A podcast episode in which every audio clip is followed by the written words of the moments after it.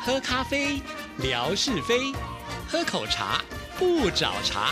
身心放轻松，烦恼自然空。央广即时通，互动更畅通。亲爱的听众朋友，大家好，欢迎收听今天的央广即时通，我是谭志毅，好开心啊！今天呢，在录音间里面出现了一个紫色头发的夏志平， 志平您好， Purple Rain, Purple Rain，我啊是摇滚天王紫色头发的 Prince。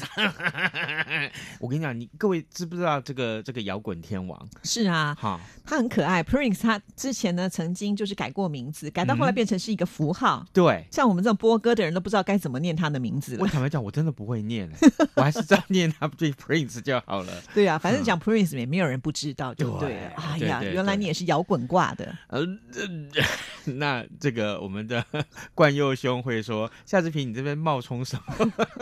啊没有人规定摇滚只有他一个人能喜欢，大家都可以喜欢啊呢、哎、我真的还蛮喜欢听摇滚乐。欸是我哦，现在如果去唱卡拉 OK 啊，我一定会选播一首歌，哪一首歌？就 We Are the Champion，那是不是摇滚好乐？励志哦！是哈对啊，是是是哈对对，原来嗯哼你有一颗摇滚的 心，好热血啊！我就是摇滚阿贝啊！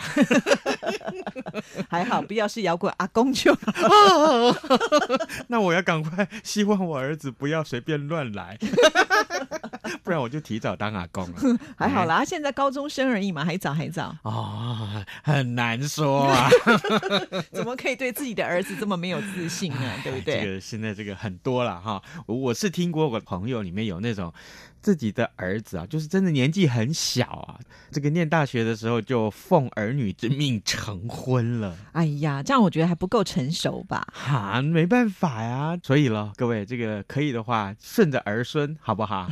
这个 儿不用孙自有儿对孙对福对，嘛不。用要求太多啊，免得跟自己过不去。哈说的也是，是对不对？是是儿子不烦恼自己当爹的人，担心的不得了。对呀、啊对呀、嗯好，来，我们这个今天非常非常雀跃的心情来到这里。是，嗯，这个呃，一开始我们先露馅儿一下露什么馅？对又要先出题了吗？ 不是不是，告诉大家礼物是什么，哦，对，今天礼物好棒、哦，好不？好？从来没有这么雀跃过，真的，真的，全世界就只有这么一张，对，真的。为此，这个各位不知道对于版画了不了解？版画的制作过程就是有这种特性，因为每次都要画一次，每次都要这个压这个呃这个版画的那个模啊压过去，对不对？嗯，所以每一张每一张都是独立的个体。而且这个压模之后，他会告诉你说，这是他总共做了几张当中的第对几张第几刷？比如对说对对那个刷上面会写这个呃三十五、三十三啊，就是表示这一系列只做了三十五张，但是这一张是第呃三十三张哇，意思是这样。嗯那这个来头是谁呢？也就是台湾一位非常有名的女的版画家，叫刘玉芳，她也是我的朋友，她曾经上过早安节目。然后呢，哦呃，我就跟她说，哎，这样子好不好？跟你这个呃，这情商一下啊、给我这个几几份你做的版画，我作为这个珍贵的礼物送给我们的听众。哇，嗯，这个是有价值的耶，对不是，对？哦没错，没我错。好谢谢志平都没有藏私，因为照理讲，他其实可以在自己的早安台湾来送听众朋友，但是 呢，他没有，他带来我们央广即时通送给听众朋友，应该是换我哭吧？啊，我先帮你哭啊，你怎么还不哭啊？ 没有，而且啊，更值得高兴的是，我一口气带来两张。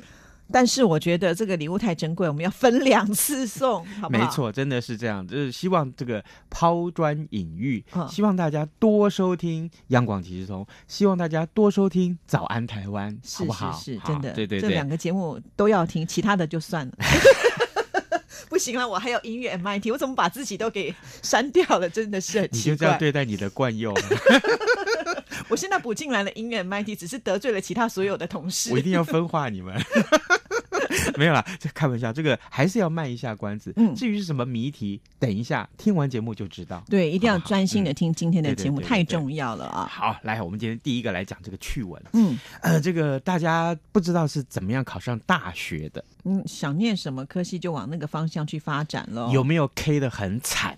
你说 K 的很惨，就读书读得很累，对，当然要啊。前几天我就看到这样一个新闻，嗯就是呢，有一个女网友，她在逛这个网拍，就是这个网站拍卖网站上面的时候，她就无意中发现一个呃这个超狂商品，哎，卖的很不错。什么样的商品？这个商品的名字叫做北一女笔记， 我们要解释一下，北一女是台湾的这个女子的第一高中，哈、对就是在台北市最有名的这个对算是明星学校了。要能够考上北一女的话，就是嗯、呃你在这个台北的北区的部分呢，至少嗯要在前大概七百名左右。是这个分数要非常非常高。对啊，这个才可以上北一女。那上了北一女之后呢，啊，几乎这里面的女学生，呃，应该是这么说吧，功课还有各种课外活动，样样都行。所以这变成一个所有的女性啊，或者说是呃女学生啦，呃，或者说是家长们心目中，只要有女儿，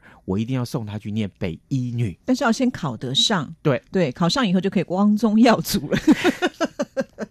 是，然后呢，在这个拍卖网站上面，突然发现了北一女笔记，不论是科目是这个呃国文咯、英文咯、地理咯、历史啊，都是非常非常详细的记载。而且更重要的是，我看到这个笔记，我真的傻眼，它是用全彩。画图去辅助你了解，所以呢，这个超狂笔记可以说是受到网友的青睐。是，看来这个笔记好像比教科书还有用，就对了。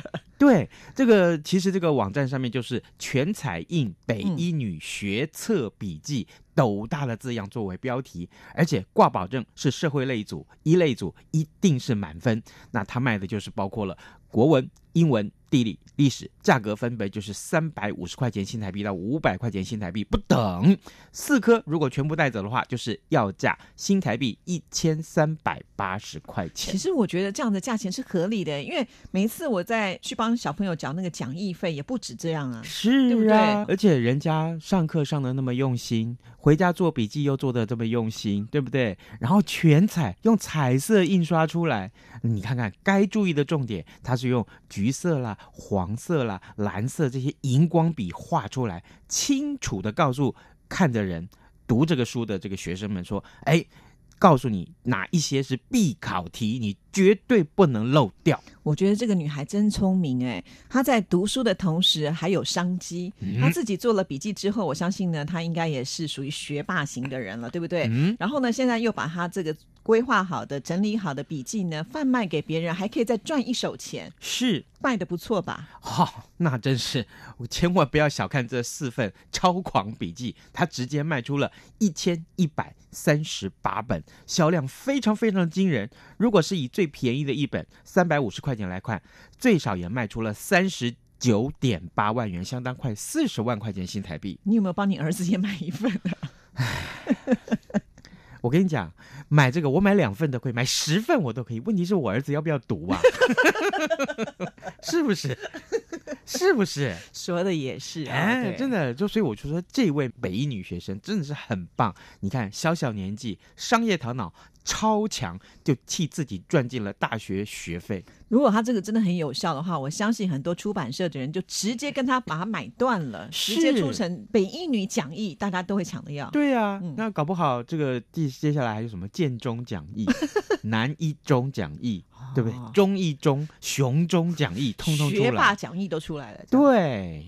啊，就把这些学霸讲义通通汇整在一 起，有没有？我们卖贵一点，整套的，哦是不是？你管他去会诊吧，这个钱就变成你在赚了。我跟你讲，我早就赚这个钱了。哦，我早就赚这个钱了。我呢，这个 讲到这个趣闻，就想到一个这个历史故事。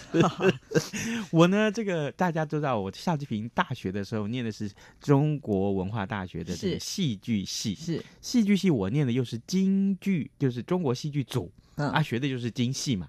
那我的行当呢，就是学这个呃大花脸跟小花脸。是可是啊，当初我念高中啊，其实念了很久啊。我我我考大学考了三年，也就是真说的我啊念到高五、哎、 真的，我这个高三毕业考不上不说，我还去补习班蹲了两年才考上。哦，哎，这个是这个样子，就是觉得，呃，当然，这成绩就是觉得越来越没有自信。可是我就想说，如果我再不考上大学，我就要去当大头兵了。嗯，那个时候当兵是要当三年哎呢、就是如果你没有考上大学，你就要当对三年的兵高，中毕业要去当这个这个大当头兵的话，兵要要当三年，哦三年我怎么可能受得了？哎，我那时候又很胖， 那时候呃，那就是另外一段故事。我 我吃到快九十公斤了， 哇，不那是个超过多少公斤就不用当兵了。对对对对，那个时候就不用讲啊，我们以后有空再来讲这段故事。 那这个考不上大学就要去当兵啦，所以我就想说，嗯，我一定非得考上不可。正好我在补习班，我高四的时候，那我的补习班呢，那有一个学长，他呢先考上了我这个科系，嗯先考上了戏剧系。那他考上的时候又是考表演组，我们组里面分成表演组跟理论组，他是考表演组。所谓的表演组呢，就是要这个呃登学台点唱戏学一点身段啊，啊，还要学唱一段唱腔啊，还要这个考这个尝试。哎，那也就是说，你对京戏是必须有一番了解，你才可以去考。那我这个学长就考上了，我就问他，哎，学长你怎么考上的？他说，哦。那这个就要这个呃有一点身段了，有一点唱腔。我说那那个难不难？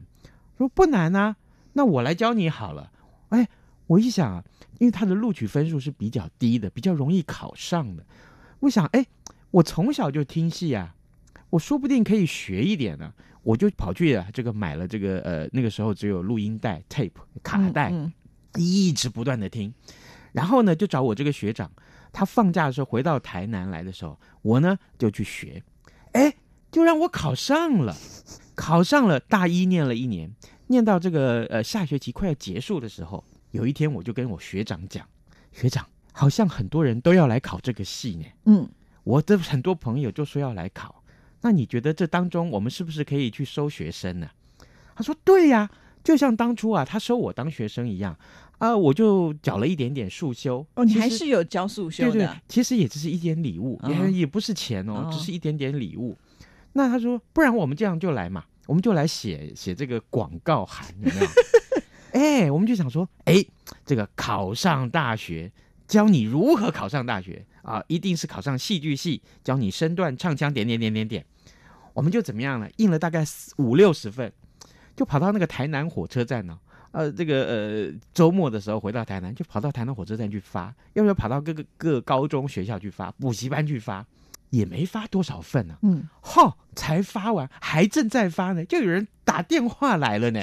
真的，那个年头又没有手机，嗯就打电话到家里。是那我学长就在家里接电话。好，对，什么时候？几点几分？几年几月？什么时候？我们在台南市，我还记得那个时候，呃，是台南市社教馆啊、前面的那个呃广场集合。结果那一天呢、总共来了大概约莫有三四十个人吧，哇，我们只印了五十张哎，这么有号召五十力，张的广告来了二三十个、三四十个人。这个叫做什么保证班就对了，保证考上班，我当时也没说的那么满，但是呢，啊挺就是把聪我明的这一年来在国剧组里面所学到的身段也好，因为我们把那个招生简章拿出来看，嗯那动作都很简单嘛，什么摘锤咯，什么云手咯。啊，就拿一根棍子告教大家怎么耍花枪啊，提枪花，这最简单的嘛。嗯，教你怎么做。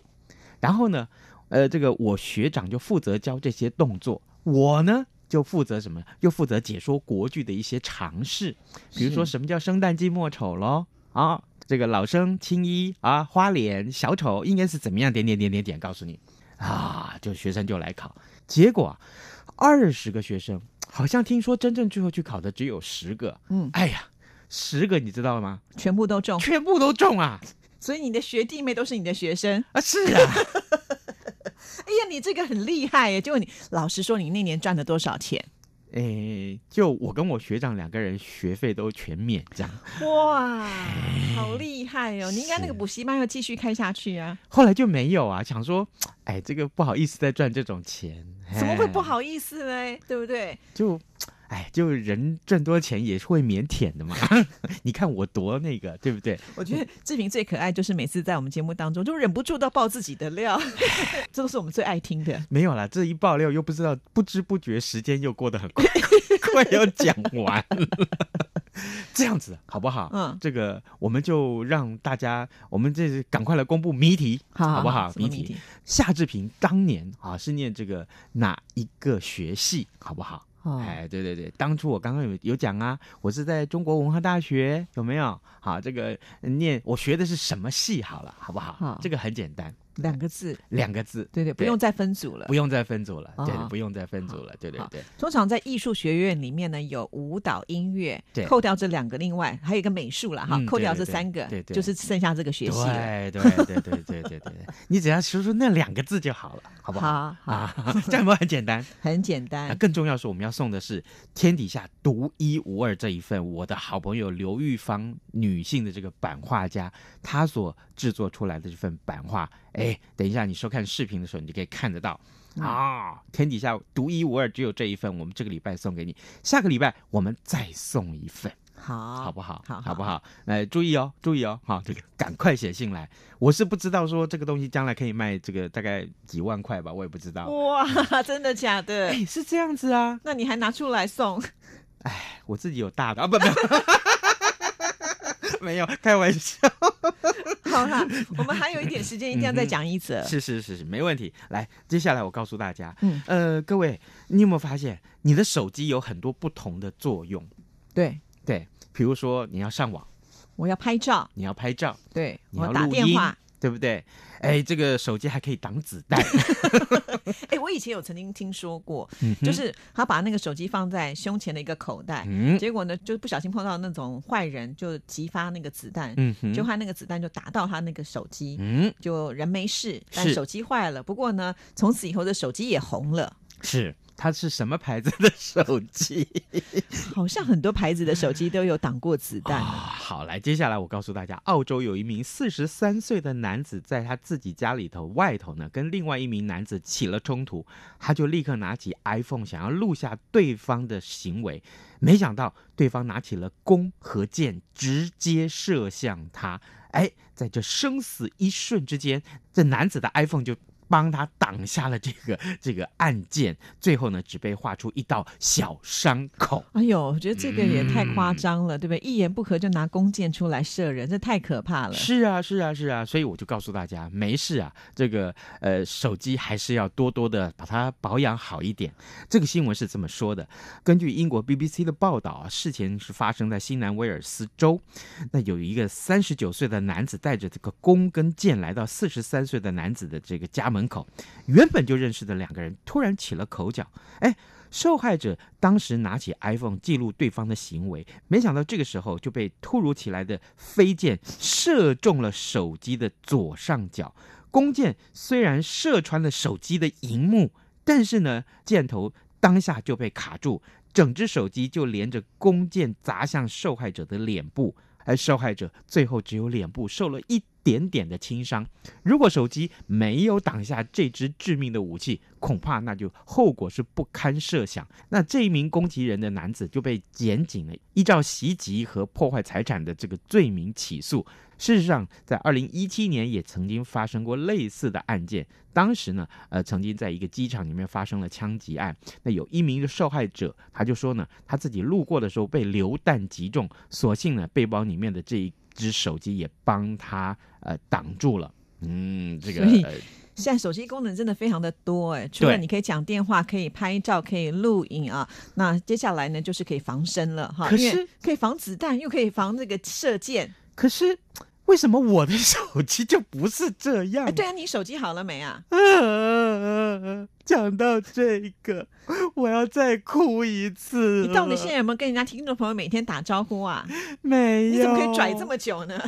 我的手机还是没有好啊， 真的哦，真你的。不是要换一只新的给你了吗？也没有啊，叫我一直等等等等到现在。后来我干脆就打电话去问，嗯，他就说：“呃，先生，这个备料呢，呃，是目前是缺乏了，所以我帮你送回原厂去了啊。如果没有的话，呃，你要再等一点时间，大概不含假日在内，最长你要等到十五天。啊，这么久，害我到现在都没办法上 WeChat。所以你今天还要在节目里面跟听众朋友道歉一次，不然的话大家都说，哎，这个主持人真拽。我这不是给您跪下了吗？